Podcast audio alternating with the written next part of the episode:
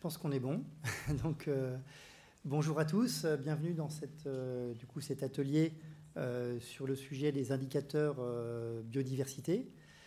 C'est un atelier en fait qu'on tient maintenant chaque année depuis, enfin, depuis trois ans à ProDurable et en fait où on essaye du coup de, de restituer l'évolution à la fois de notre réflexion et puis maintenant, puisqu'on on est passé de la théorie à la pratique, du retour d'expérience qu'on peut avoir sur euh, les différents clients euh, qu'on accompagne autour de ces questions euh, d'empreinte biodiversité. Donc on va animer ça du coup à, trois voix, puisque maintenant on est maintenant nombreux chez ICARE à, travailler sur le sujet. Et donc je serai avec Eliette et, Célia, qui aussi font part de leur retour d'expérience.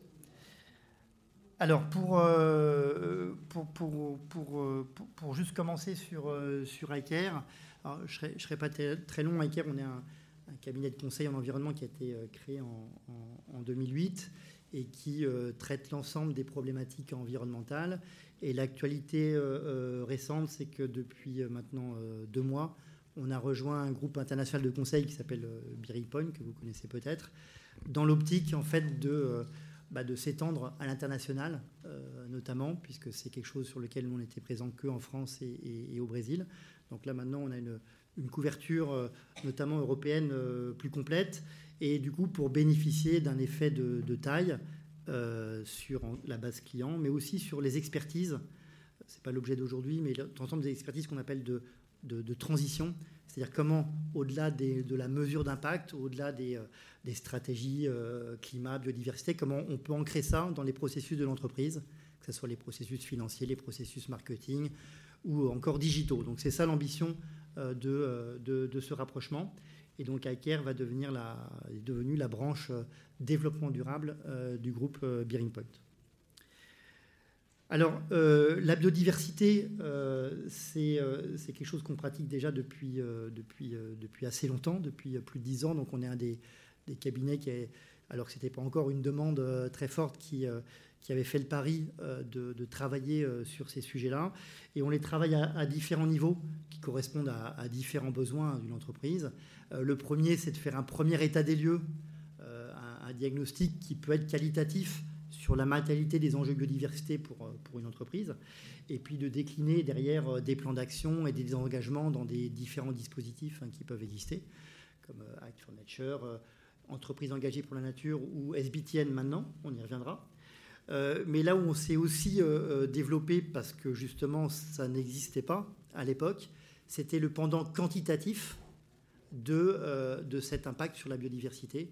Et donc en fait, ça fait maintenant depuis 2016 qu'on a développé des méthodes d'empreinte, initialement soutenues par les investissements d'avenir, parce qu'effectivement il y avait un, manque euh, dans ce domaine-là.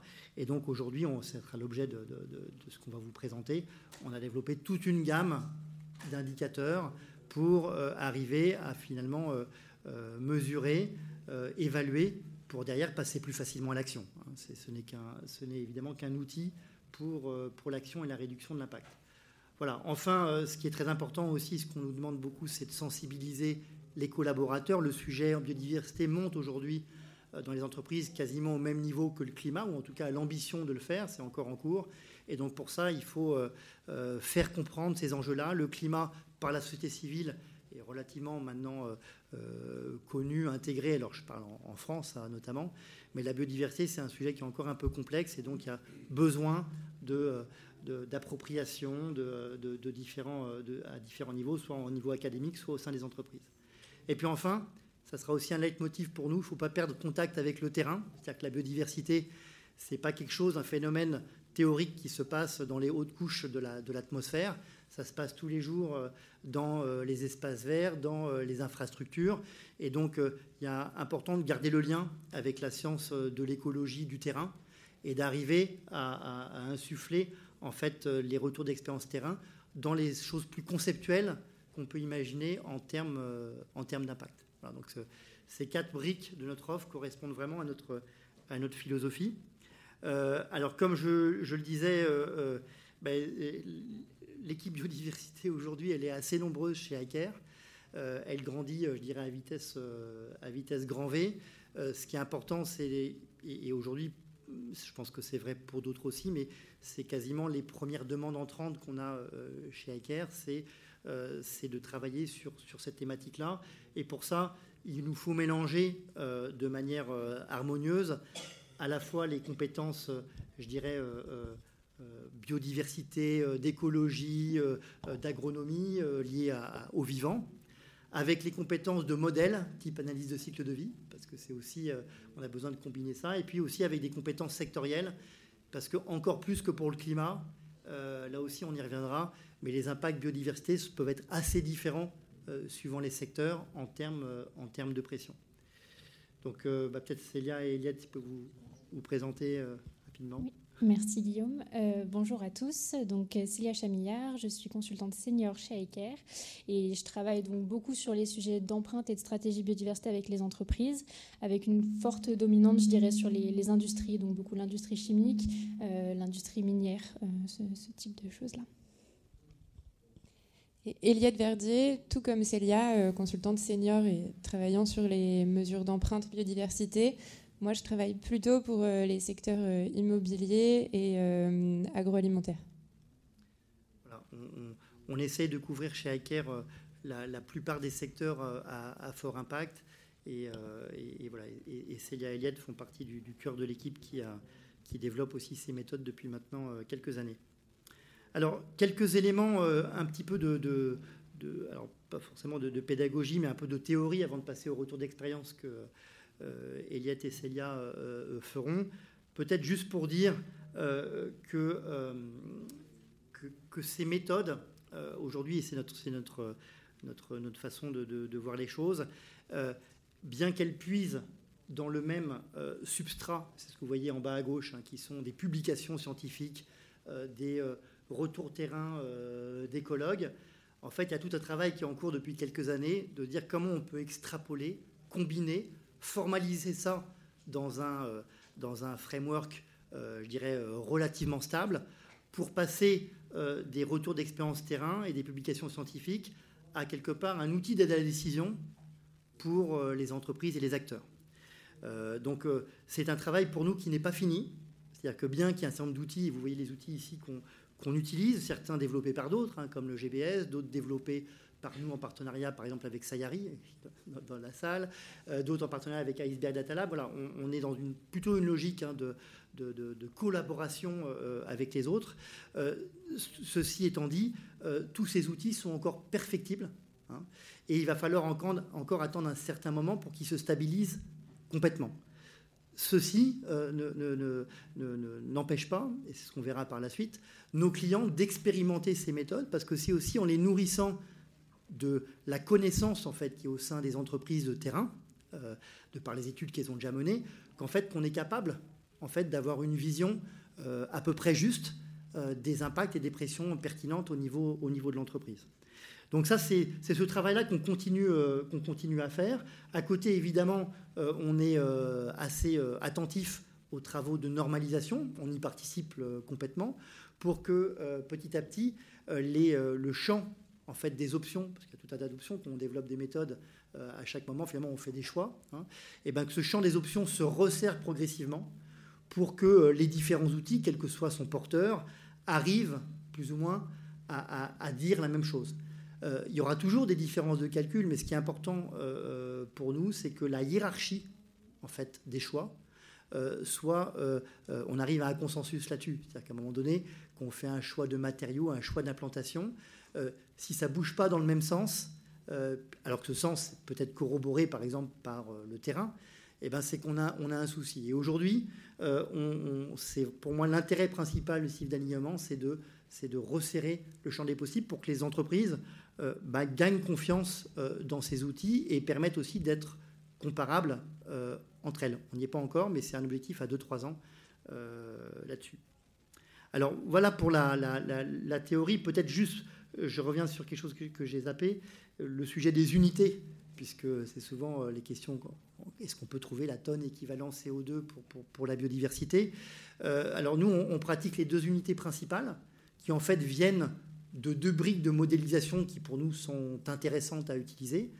Une qui vient notamment euh, de Globio, qui est plutôt un modèle d'État et d'utilisation des sols et de changement d'usage des sols, et, qui est donc le, MSA, et si on le transforme en impact, le kilomètre carré MSA. Donc ça, on trouve ça intéressant, notamment pour la granularité que ça peut avoir justement sur les façons d'occuper le sol pour générer plus ou moins d'abondance sur la biodiversité.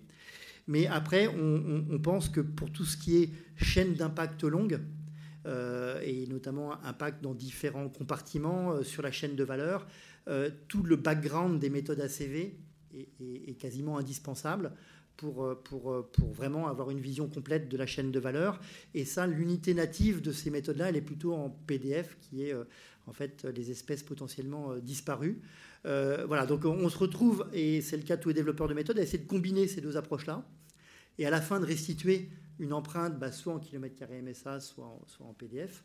Et, on pense que, voilà, aujourd'hui, on, a encore besoin de garder ces deux euh, corpus méthodologiques et on essaie de les mélanger les plus harmonieusement possible pour essayer de capturer euh, l'impact global, euh, encore une fois, à différents niveaux. Alors ça fait le lien avec, avec ce slide-là parce que, en, fait, je vous parlais au départ du lien avec, avec l'écologie de terrain finalement, ce qui va être intéressant, c'est de voir comment on peut combiner, c'est les deux flèches hein, à, gauche, à la fois ces données locales qui sont produites de plus en plus aussi, puisque les augmentations réglementaires, et ça vient beaucoup des augmentations réglementaires, des obligations réglementaires, euh, c'est production de données, avec aussi les modèles, parce que si on veut arriver à dire, au-delà d'observer ce qui se passe, qui a fait quoi, qui est responsable de quoi, on est obligé de passer à une maille de, modélisation. Donc, le substrat, c'est toujours euh, ces données euh, euh, d'État. Hein. Derrière, c'est comment on arrive à, en faire quelque chose, à l'interpréter de manière un peu homogène pour sortir du bas. Oui, il s'est passé ça localement, mais bon, euh, c'est toujours différent. On, on, essaye, alors forcément, on, quitte la réalité du terrain, mais de, trouver des, règles et, des, et, des, et, des, et des messages à, ce qui se passe réellement sur le terrain. Alors là, ce n'est pas quelque chose qu'on fait, mais on a euh, euh, un certain nombre, on parlait par exemple avec euh, le domaine forestier, ils ont un indicateur spécifique, l'IBP, qui est spécifique à, la gestion forestière. On travaille avec le MNHN qui a l'IQE, l'indice de qualité écologique. Donc il y a déjà des démarches qui sont plutôt orientées sites, qui visent à, systématiser l'approche à, à, ce niveau-là. Et ça, c'est déjà une étape intéressante et importante dans, euh, dans la formalisation euh, de ce que peut être l'impact sur la biodiversité. Et derrière, ben, nous, on le fait rentrer, ces éléments-là, dans euh, le framework qu'on a vu avant, hein, c'est-à-dire le framework des cinq pressions de l'IPBES, et, et, dans des unités. Et ça, on le fait à différents niveaux. D'abord à un niveau du site, où là, pour le coup, on va injecter le plus possible de données locales, mais restituer et formaliser dans un framework, dans une unité qui est qui, peut être du coup euh, agrégé euh, potentiellement. Au niveau du produit, alors là, bah, c'est là qu'on va capitaliser sur tout le savoir-faire ACV qui peut être déjà euh, dans les entreprises. Et, sur, et donc là, on va avoir une vision sur l'ensemble de la chaîne de valeur, hein, ce qui permettra soit de faire de l'affichage, soit de faire de l'éco-conception, enfin en tout cas de réfléchir à cette maille-là, quand c'est une maille importante pour, pour les entreprises, à l'empreinte biodiversité d'un produit. Et puis enfin, au-delà de cette euh, vision un peu perpendiculaire site et produit, bah, euh, aujourd'hui, euh, c'est intéressant de, consolider ça dans une empreinte entreprise. Et là, il faudrait voir, suivant la spécificité de l'entreprise, comment les, zooms sur les sites, les zooms sur les produits peuvent être combinés et le plan d'action global de l'entreprise dans une vision, cette fois-ci globale, de son impact sur une base annuelle hein, et, arriver à quelque chose, effectivement, qui peut ressembler, en tout cas dont sont rendus. On verra que c'est un peu plus complexe parce que c'est euh, euh, euh, multi, multidimension, mais arriver à avoir cette vision de diagnostic de l'impact de l'ensemble d'une entreprise sur sa chaîne de valeur. Et puis enfin, il y a un dernier étage que, je ne traiterai pas aujourd'hui, mais qui est l'étage financier, puisque vous savez que le secteur financier aussi euh, est soumis, et d'ailleurs, euh, et c'est une des raisons aussi de la mobilisation et de, la dynamique sur ces indicateurs biodiversité, c'est qu'il y a une pression qui vient du secteur financier pour demander aux entreprises euh, de produire de plus en plus d'indicateurs dans ce domaine-là. Et je dirais que le, sujet, c'est d'arriver à faire, si vous voulez, pas coïncider, mais en tout cas qu'il y ait une fluidité du bas jusqu'en haut, parce que sinon, si on a des outils différents à chaque maille, c'est difficile d'avoir une, politique cohérente. Donc on, essaye de faire ce travail-là, de tenir les, deux bouts, entre guillemets, euh, et de, la, des, besoins, la réalité de terrain, les besoins des investisseurs, et au milieu, de construire un set d'indicateurs qui permet de piloter une, une politique euh, biodiversité. Alors, euh, tout ça, ça s'articule, du coup, euh, c'est pas forcément l'un ou l'autre. Hein. C'est-à-dire qu'on peut euh, se dire, bah, j'ai envie de commencer sur telle ou telle dimension. donc, c'est de l'expérimentation. C'est-à-dire, encore une fois, nous, notre recommandation aux clients, c'est pas forcément de se mettre à reporter de manière annuelle là-dessus. Hein. c'est de s'en servir à ce stade comme un outil de discussion, comme un outil d'aide à la décision, un outil de priorisation.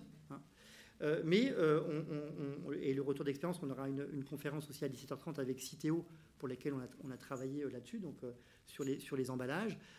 c'est tout à fait faisable. Et aujourd'hui, parmi la dizaine d'entreprises qu'on a, qu'on a accompagnées, on est arrivé à chaque fois à, construire quelque chose qui, était, qui était pertinent. Je prends l'exemple du, du par exemple de l'électricité. On peut avoir une vision site, c'est-à-dire à la maille de la centrale de production, qui peut être étayé encore une fois par une analyse détaillée, ça peut être pareil pour, euh, pour une usine, hein, de, ce qui se passe au niveau du site, des impacts directs qu'on peut avoir en termes de rejet dans les différents, euh, dans les différents milieux.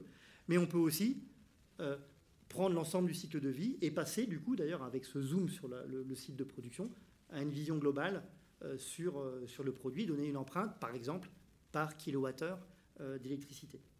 On a la même chose, par exemple, sur, et on a plein de cas comme ça sur une infrastructure linéaire, où là, on a aussi des obligations réglementaires qui font qu'il y a un savoir-faire euh, très important, en fait, des, écologues et des associations sur l'impact d'une infrastructure linéaire de, transport déjà euh, une dizaine d'années. Et puis, on peut convertir ça à l'échelle d'une entreprise qui gérerait un certain nombre d'infrastructures des milliers de kilomètres, pour euh, agréger et à, une maille certainement qui sera moins fine que celle sur un tronçon en particulier, mais qui permet quand même de trouver les indicateurs et les données d'entrée qui permettent de, circonscrire cet impact, euh, cet impact global. Voilà, donc ça, on l'a fait en maniant donc les différents outils, euh, euh, la méthode site, Site Biodiversity Footprint, la méthode produit, Product Biodiversity Footprint, ou la méthode Corporate, Corporate Biodiversity Footprint. Donc, donc ces, ces différents méthodes. Voilà, et puis on a, on, a ça dans plein de secteurs de secteurs différents. Et donc, c'est quelques retours d'expérience que, du coup, euh, on voulait partager avec vous. Euh, tout ça est évidemment euh, encore en cours, mais on, a fait le, choix de faire le zoom sur quelques sujets. Donc, je te passe la, la parole, Célia, pour la suite.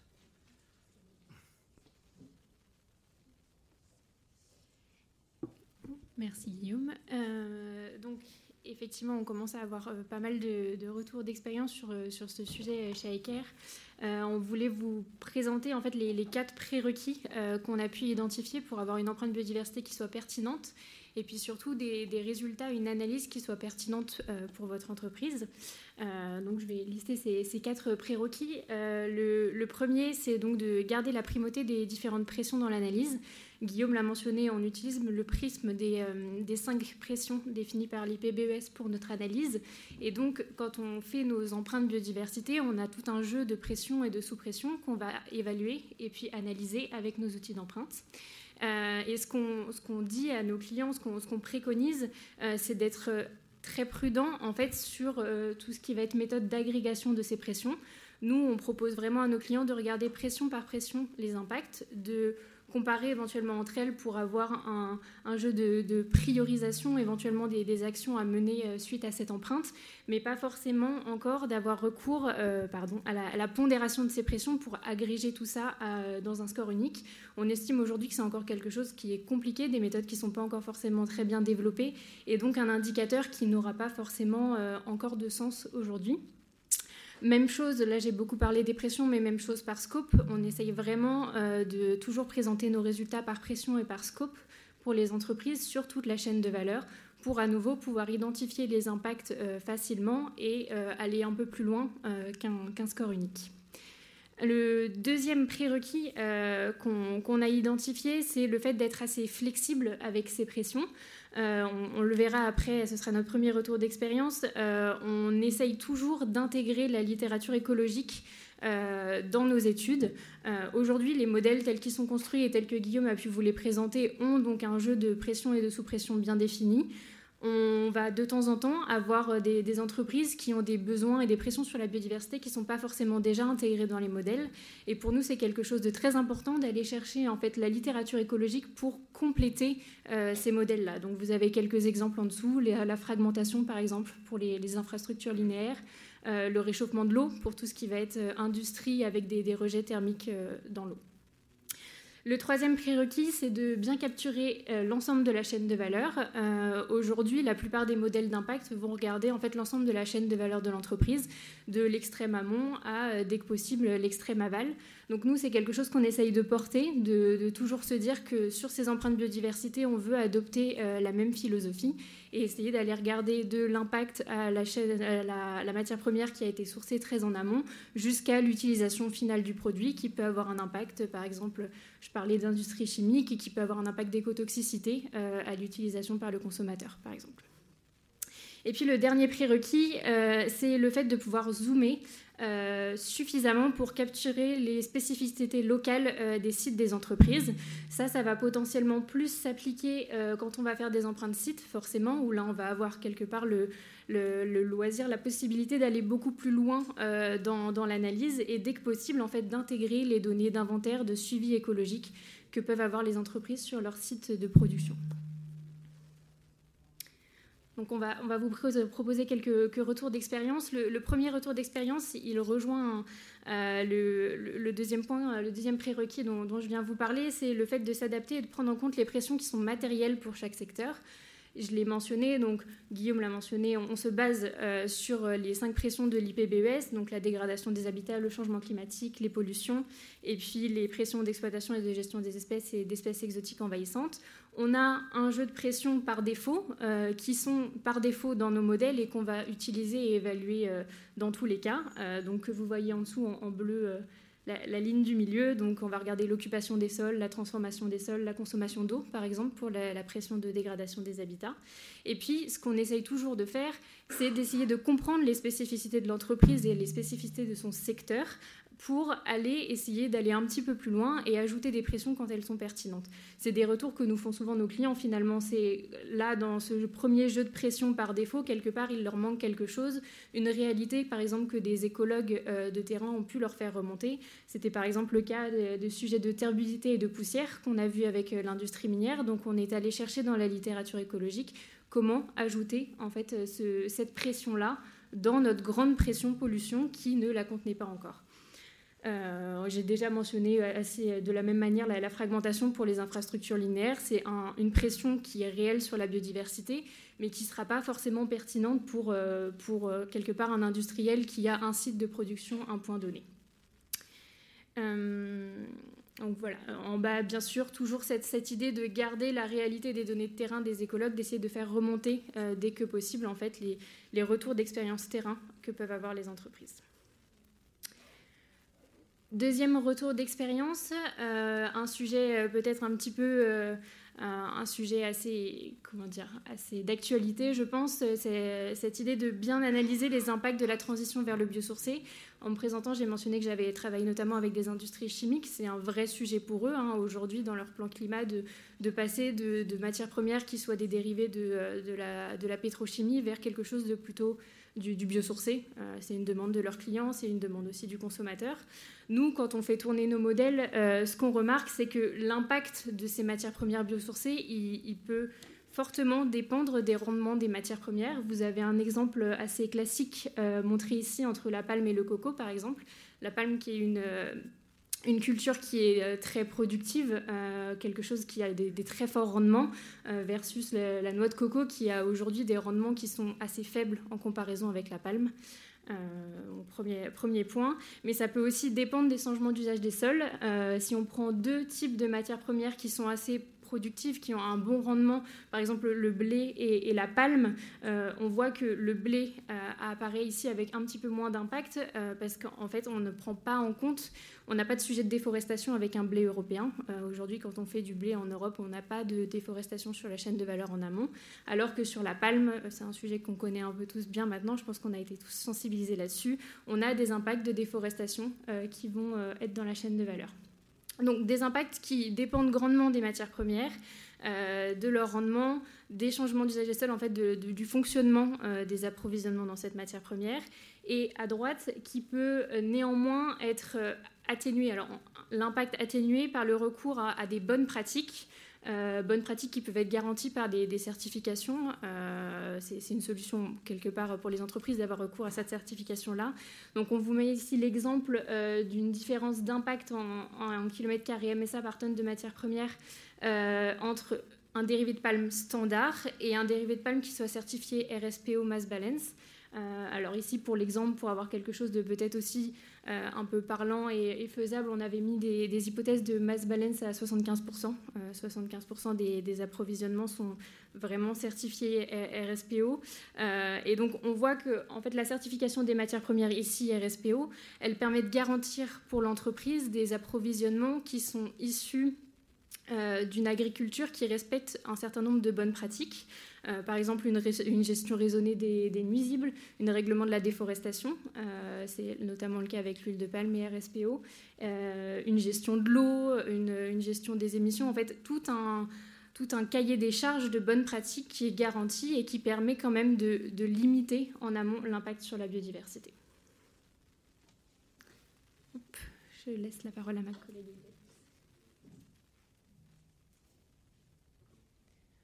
On continue avec un deuxième exemple euh, sur la filière du bois. Et euh, un message clé à retenir, c'est que euh, le bois est loin d'avoir systématiquement des impacts positifs sur la biodiversité. Et donc, c'est tout le problème des matières biosourcées intégrées dans les chaînes de valeur. On a en amont des chaînes de valeur un usage des sols, enfin de grandes surfaces au sol qui sont occupées et qui peuvent avoir du coup des impacts significatifs de perte de biodiversité. En fait, quand on plonge dans la, sylviculture, euh, il y a tout un tas de variables à prendre en compte pour modéliser les impacts du, bois, enfin d'un kilo de bois ou d'un mètre cube de bois sur la biodiversité. D'abord, la provenance géographique du bois, savoir si sa production est associée à un risque de déforestation parce qu'on a euh, des pertes de forêts naturelles euh, qui sont remplacées par des plantations d'arbres à croissance rapide comme l'eucalyptus ou l'acacia. Donc première question, euh, quel était l'état des sols euh, sur ma forêt avant d'avoir le bois que j'ai prélevé dans ma chaîne de valeur? Euh, Deuxième question qui est associée à ça, c'est aussi le climat de cet endroit et donc le rendement de l'essence qu'on va considérer. Est-ce que c'est feuillu? Est-ce que c'est résineux? Quel type, de, quel, type de bois, etc. Ensuite, on, a un deuxième bloc à modéliser, c'est tout ce qui est lié aux pratiques de gestion. Est-ce que c'est du bois qui est prélevé euh, avec des coupes rases? Est-ce que c'est des exploitations qui sont plus sélectives? Est-ce que c'est des exploitations qui sont très sélectives? Où on va avoir euh, euh, une attention toute particulière à quel bois on va prélever, quand, dans quelle direction on va le faire tomber, etc. Et, dernière, et dernière brique, niveau de labellisation, alors on a listé là les, deux principales, les deux principaux systèmes de labellisation du bois, que sont PEFC et FSC qui sont des systèmes internationaux, mais qui ont des, applications nationales avec des cahiers des charges qui varient d'un pays à un autre et une certaine flexibilité au sein même de ces pays. Donc en fait, ça uniformise, ça permet d'avoir un certain regard uniformisateur sur la labellisation et sa valeur, mais il y a à l'intérieur de ces cahiers des charges une certaine marge de manœuvre qui fait qu'on est loin de pouvoir garantir euh, un même niveau euh, unique euh, sur une certification euh, FSC sans savoir sa provenance, par exemple. Euh, et donc, si, on cherche à intégrer ces, trois grands paramètres dans la prise en compte de nos, de nos impacts sur la biodiversité. Et ce qui s'affiche en bas, c'est donc, comme les graphiques précédents, les pertes de l'impact sur la biodiversité par kilo de bois, par exemple. ce qu'on voit, c'est que sur un bois européen qui serait pas labellisés. donc on précise ici non labellisés FSC, mais en fait on a FSC 100%, on a identifié au sein des cahiers des charges des labels donc différentes exigences qui sont réparties entre un FSC 100% qui serait le, niveau le plus exigeant sur les pratiques forestières euh, qu'on puisse identifier dans les cahiers des charges qui sont sourcés et avec une traçabilité sur la chaîne de valeur. Euh, et, ensuite, on a un, une dégression entre euh, FSC 100%, FSC Mass Balance, PEFC, etc. Et donc, pour vous dire, c'est un peu le, cas type si on cherche à faire un distinguo entre très labellisé et pas labellisé du tout. Euh, et donc, ce qu'on voit là, c'est qu'aujourd'hui, un bois européen qui n'est pas labellisé peut avoir des impacts très forts sur la biodiversité parce que ça va être principalement une monoculture exploitée en coupe rase avec très peu de biodiversité présente, peut-être euh, l'usage de certains intrants, euh, d'engrais ou de pesticides. Voilà, donc on a, en fait, on est loin d'une forêt dans laquelle on a différents niveaux de strates, euh, différentes, euh, différentes échelles de bois, etc. Maintenant, si on localise un peu plus euh, notre bois, on peut par exemple localiser certaines forêts et donc trouver quelles sont les pratiques de gestion majoritaire de ces forêts-là. donc, d'où là l'exemple qu'on a mis, le bois des Vosges non labellisé. Et ensuite, on peut même passer, c'est très théorique, c'est pour illustration, mais à des impacts positifs si on est par exemple sur une forêt qui historiquement était plutôt dégradée et qu'on va exploiter avec des pratiques euh, très écologiques euh, en maintenant une forte diversité d'espèces, de nombreuses strates et avec des prélèvements euh, peu, peu, perturbateurs. Si on, élargit maintenant ces enseignements de la filière du bois à la filière de l'immobilier, on a là les différentes étapes euh, schématiques, bien sûr, de la, de la chaîne de valeur immobilière, avec les matériaux de construction, la phase de chantier et la phase d'usage du bâtiment.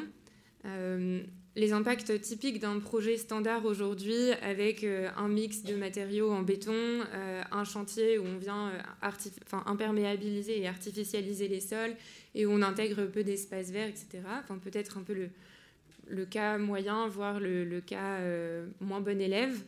Euh, on a une, si on passe euh, avec des matériaux en ossature bois, donc avec une forte quantité de bois dans les matériaux qui vient remplacer le béton, on observe une forte variabilité des impacts selon le bois qui est employé. Donc le message n'est pas remplaçons systématiquement le béton par n'importe quel bois, euh, il est très important de savoir de quel bois on parle et quelle est la chaîne de valeur associée au bois utilisé.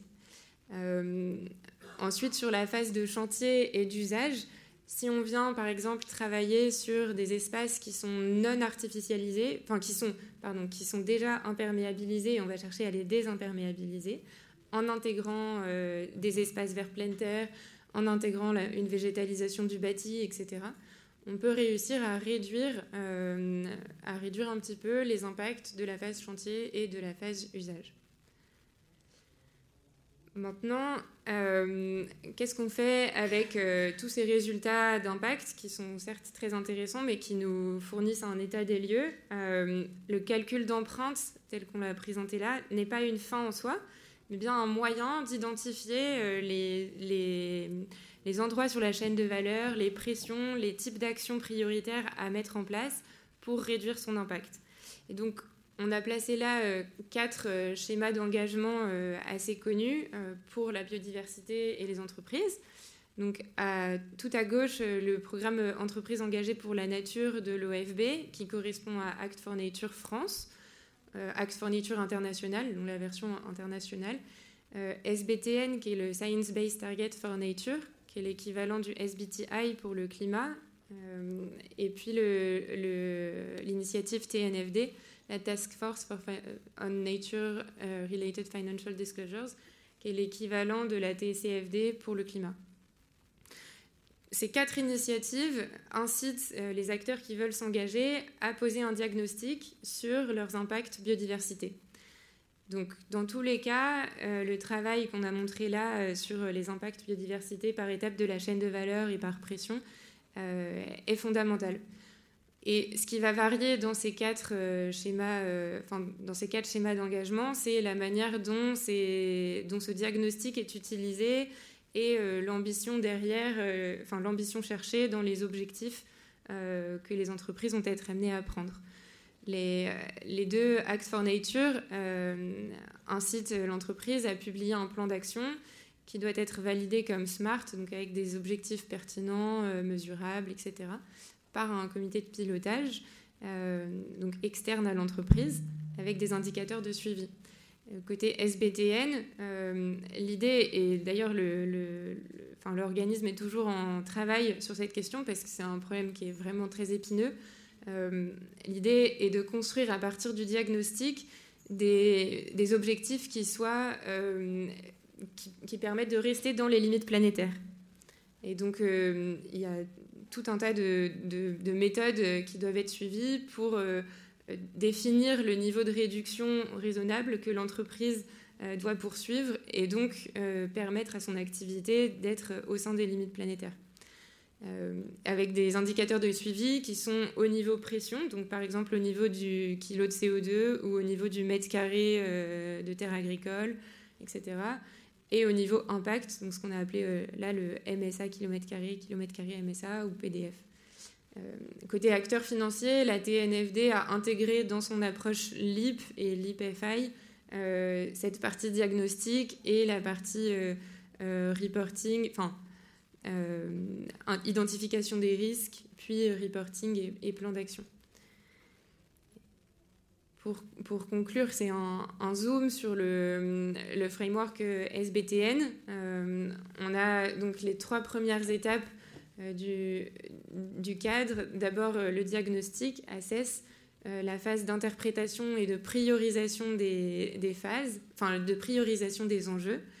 Et puis euh, la troisième phase qui est celle de la fixation d'objectifs et qui est là aujourd'hui euh, enfin, la, phase qui fait l'objet de développement au sein de SBTN, euh, avec des consignes qui devraient paraître prochainement. Et donc toute la phase de diagnostic qu'on a montrée nourrissent la step 1A et la step 1B de SBTN. La step 1A, il, s'agit d'une euh, analyse de matérialité euh, en utilisant des données financières. Euh, et puis la step 1B, c'est plus creuser dans le détail des chaînes de valeur. Ça correspond plus au type d'exercice qu'on vous a montré là, Célia et moi. Sur ce, on sera ravis de prendre vos questions et d'échanger avec vous.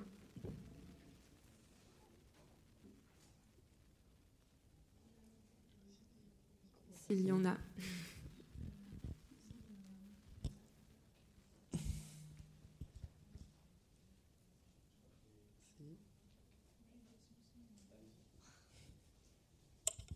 Bonjour, j'avais une question sur euh, est-ce qu'il y a des obligations réglementaires par rapport à ça Et du coup, ça s'applique à quelle entreprise? Enfin, quelle taille d'entreprise?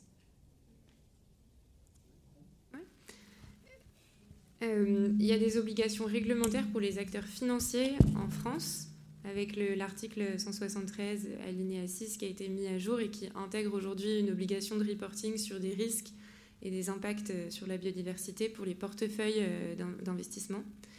Euh, au niveau des corporates, il n'y a pas d'obligation réglementaire de, publier des informations d'impact biodiversité par contre, euh, dans les CSRD, enfin dans les mises à jour des, des réglementations de reporting extra-financier, euh, on a de plus en plus mention d'indicateurs qui répondent euh, plutôt à l'échelle des pressions, donc des kilos de CO2. Enfin, on a des obligations de reporting sur le bilan carbone.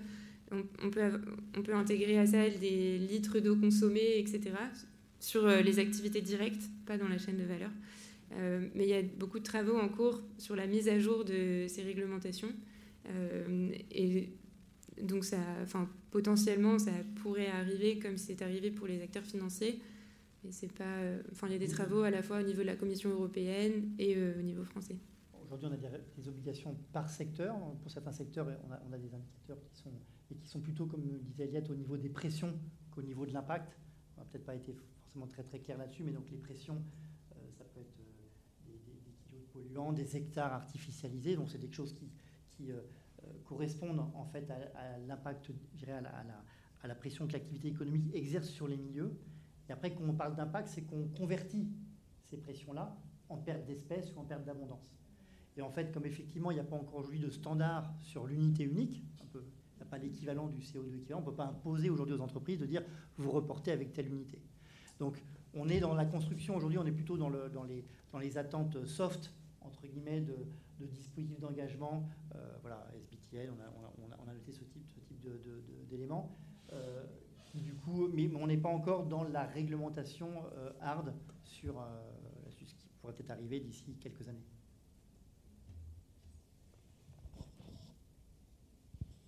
Alors, euh, euh, je m'appelle Guillaume, euh, je travaille dans le conseil RSE.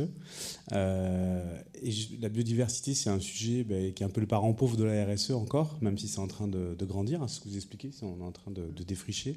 Pourtant, on voit bien que c'est l'essentiel. et qu'est-ce qui, en dehors des contraintes réglementaires, du coup, c'est un peu la suite, qu'est-ce qui motiverait aujourd'hui un dirigeant, dans l'expérience que vous en avez, dans les rendez-vous que vous faites, qu'est-ce qui peut motiver les dirigeants à bouger sur ce sujet? Qu'est-ce qu'elles sont les... là, on sort un peu du scientifique et du réglementaire. Euh, qui peut les motiver dans leur business, dans leur quotidien, euh, à bouger sur ce sujet-là, sachant que finalement, ils ont tellement de, sujets sur lesquels bouger, là, entre euh, l'impact carbone, des, sujets d'insertion, d'inclusion, enfin, voilà, ils ont, ils ont, tout un panel de choses. Est-ce que vous avez remarqué qu'il y a quelque chose qui les sensibilise là-dessus? Voilà. je pense qu'il y a des... D'une part, il y a des secteurs qui sont plus ou moins tout le monde est concerné, comme pour le carbone, mais je dirais qu'on a quand même des secteurs qui sont plus ou moins en relation directe avec, euh, avec la nature et la biodiversité. On a, il y a toute la chaîne de valeur. Il faut savoir que l'équivalent du, euh, je dirais, du, quand on parle du carbone, on pense beaucoup à l'électricité, euh, au, secteur industriel très carbone intensif, qui font quand même une grosse partie des émissions. ici, si on fait le pendant pour la, pour la biodiversité, c'est beaucoup l'agriculture et tout le travail du vivant. C'est aussi pour ça qu'il y a un sujet sur le biosourcé euh, qui nécessite des surfaces euh, et qui, euh, qui, ont un impact très très fort. Donc en fait, c'est vrai qu'un certain nombre de secteurs, l'agroalimentaire, la distribution, le textile, la, cosmétique, hein, a, un impact très très fort avec ces, avec ces, avec ces sujets-là, qui du coup, et qui dit impact... Alors, petit problème de l'arsène, je vais parler sans micro. Qui dit impact très fort, dit aussi potentiel d'impact positif. Et, c'est ça qui, euh, qui, peut aussi être. Euh, non, mais je ne sais pas si j'ai besoin. Euh, voilà, qui dit impact fort dit aussi possibilité de réduction importante et attente d'une part des clients. Voilà, là, on, travaille par exemple, on, a, alors on parlait tout à l'heure de, il n'y a pas d'obligation de reporting, mais vous savez qu'en France, il y a le concept de, de ZAN, par exemple, un zéro artificialisation nette, donc il s'applique notamment à des aménageurs, euh, à des constructeurs. Donc après, ça remonte, je dirais, la, chaîne de valeur. Et, aujourd'hui, par exemple, les acteurs de l'immobilier euh, ont, besoin de s'outiller là-dessus parce que leurs clients, les collectivités leur demandent des choses euh, à ce sujet. Et après, ça remonte la chaîne de valeur, par exemple, vers les matériaux de construction. Donc, on a quand même certaines poches qui sont. Alors, on a parlé du, lien avec le vivant. ça, c'est l'agriculture. On a aussi tout ce qui est lié à l'artificialisation et la fragmentation. Donc là, un autre volet, euh, je dirais, qui est, très, euh, impliqué, sur lequel il y a des attentes des parties prenantes, euh, des clients, des donneurs d'ordre. Et puis il y a un troisième secteur qui est tout ce qui est, je dirais, industrie un peu potentiellement polluante au sens de, la biodiversité. Et donc là, on peut penser au secteur de la chimie, par exemple. Donc ça fait déjà trois hotspots, quelque part, qui diffusent dans le tissu économique euh, voilà, donc après, ça, c'est des demandes clients, des demandes des parties prenantes. C'est le principal, je dirais, euh, moteur. Et l'autre moteur, euh, pour être assez concret et pragmatique, c'est la pression que mettent les financiers dessus. Alors pourquoi les financiers se mettent la pression? Ça peut être une, bonne question. Toujours est-il qu'elle est, qu'elle est là. Que contrairement au climat, où en fait le climat, c'est quelque chose qui s'est construit d'abord par les pouvoirs publics, après les entreprises, je parle de la comptabilité carbone, et après les financiers, ils sont venus, mais déjà sur un substrat qui, était, qui existait. Là, c'est quasiment un peu l'inverse. C'est les financiers euh, qui, euh, euh, dans leur logique hein, de, de, cherche de sens et d'impact positif, mettent la pression sur l'ensemble des activités économiques réelles, en plus hein, des autres. et alors que la méthode de comptabilité sous-jacente n'est pas, pas encore là. Donc on, a une accélération autour de ça.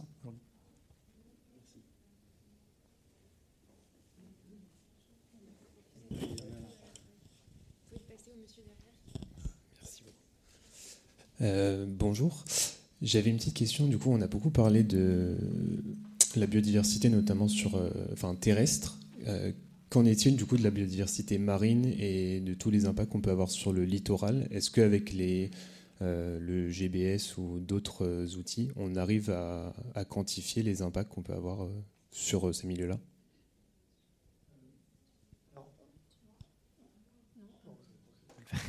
Donc, on, a la terrestre, mais on a aussi l'aquatique. Hein, donc, euh, c'est-à-dire que quand même tout ce qui passe par, euh, euh, par les cours d'eau et, donc les eaux douces est pris en compte hein, dans, ces méthodes. Et après, effectivement, dans les méthodes actuelles, on est, mais on y travaille justement, le compartiment marin final dans lequel il se passe quand même aussi, aussi des choses. là aujourd'hui n'est pas, n'est pas pris en compte actuellement dans les calculs qu'on fait. Alors, à l'exception du plastique dans les, dans, les océans. Oui, en fait, dans tous les modèles d'empreinte aujourd'hui euh, qui utilisent euh, la métrique MSA, euh, aucun ne traite des impacts sur la biodiversité marine. C'est un peu le, le, continent non découvert biodiversité, des recherches d'impact sur la biodiversité. Euh, on intègre l'aquatique, enfin les impacts sur la biodiversité aquatique euh, via les consommations d'eau euh, et la perte de zones humides, etc. selon les outils utilisés, c'est plus ou moins vaste comme couverture. Et les impacts sur les côtes, par exemple, sont pris en compte si on parle des côtes terrestres. Et la partie effectivement marine des côtes n'est pas et pas pris en compte. Par exemple, des rejets, euh, des rejets d'azote euh, par des stations d'épuration sur des côtes euh, maritimes enfin, seraient, seraient pas pris en compte dans les modèles. C'est en cours. Donc, les plastiques, ça commence à être traité, les plastiques dans l'océan.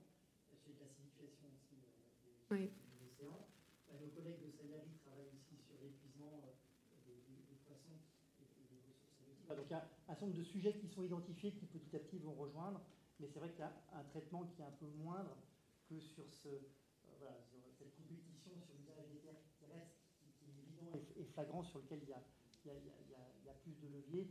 C'est vrai que la mer est plutôt un, un, un exutoire final qu'un lieu direct d'impact, mais il y a des sujets qui, qui se passent qu'il faut intégrer. Et est-ce que aussi ça peut être lié au fait qu'il y a moins de données euh, écologiques euh, sur euh, ces milieux-là ou c'est pas forcément un, un problème d'avoir des datas là-dessus C'est des milieux qui sont moins connus. clairement, la biodiversité de l'océan, on la connaît beaucoup moins que la biodiversité agricole ou en tout cas de, des parties visibles et, et même micro-organismes, etc. Donc il y a forcément euh, un lien avec ça. Euh, après, il y a pas mal de données de suivi des stocks de poissons, par exemple, qui sont utilisées dans le, cadre des, des suivis d'impact sur les espèces euh, des poissons, mais qui ne sont pas utilisées, enfin en tout cas le lien avec les métriques MSA, typiquement, ne sont pas encore faits par les équipes de recherche.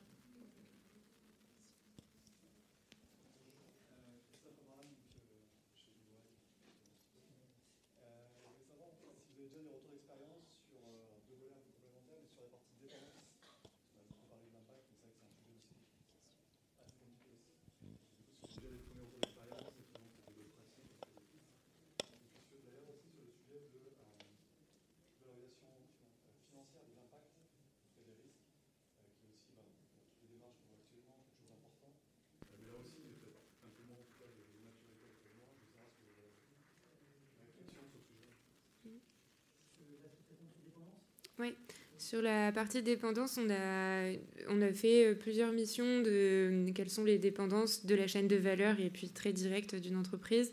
On utilise la base de données euh, encore, que peut-être vous connaissez, euh, qu'on complète avec des données sur les, les, dépendances aux services culturels.